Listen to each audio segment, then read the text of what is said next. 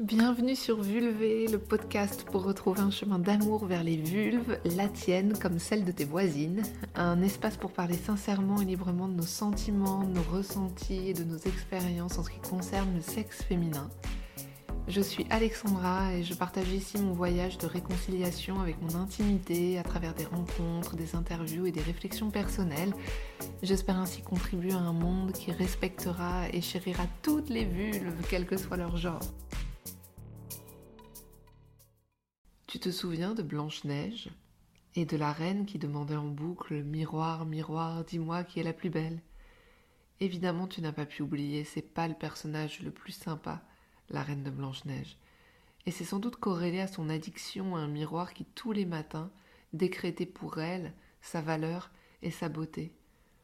Moi, je crois que c'est le crédit qu'elle accordait à ce miroir qui l'a fait plonger.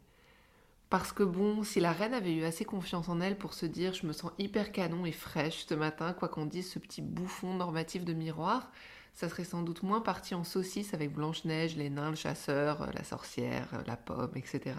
Mais cette quête incessante de validation extérieure, ça l'a rendue complètement zinzin et ça l'a poussée très très loin.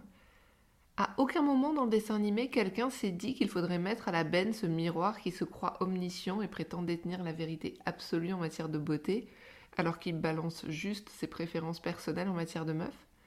Et puis, c'est pas un peu dépassé, cette idée de la beauté unique Bref, où je veux en venir, nom de Dieu?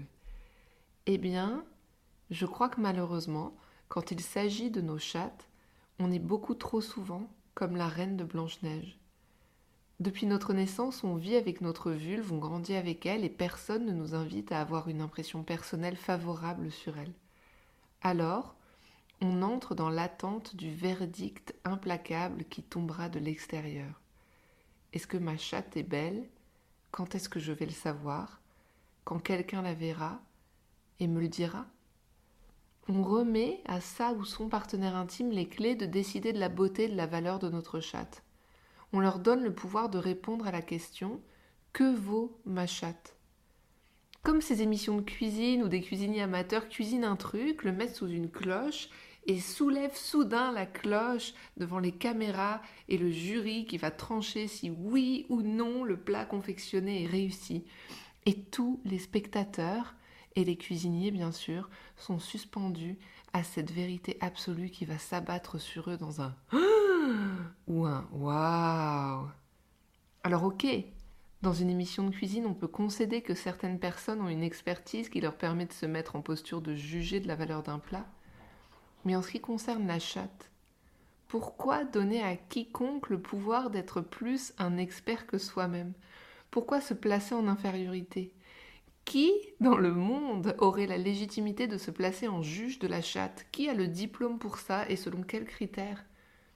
Si jamais un jour, dans le futur, il m'arrive qu'un homme me dise Je trouve que ta chatte est laide ou bizarre, Alexandra, j'espère que je trouverai la ressource immédiate de lui dire Excuse-moi, mec, mais qui es-tu? Quel est ton CV Ta légitimité, c'est quoi?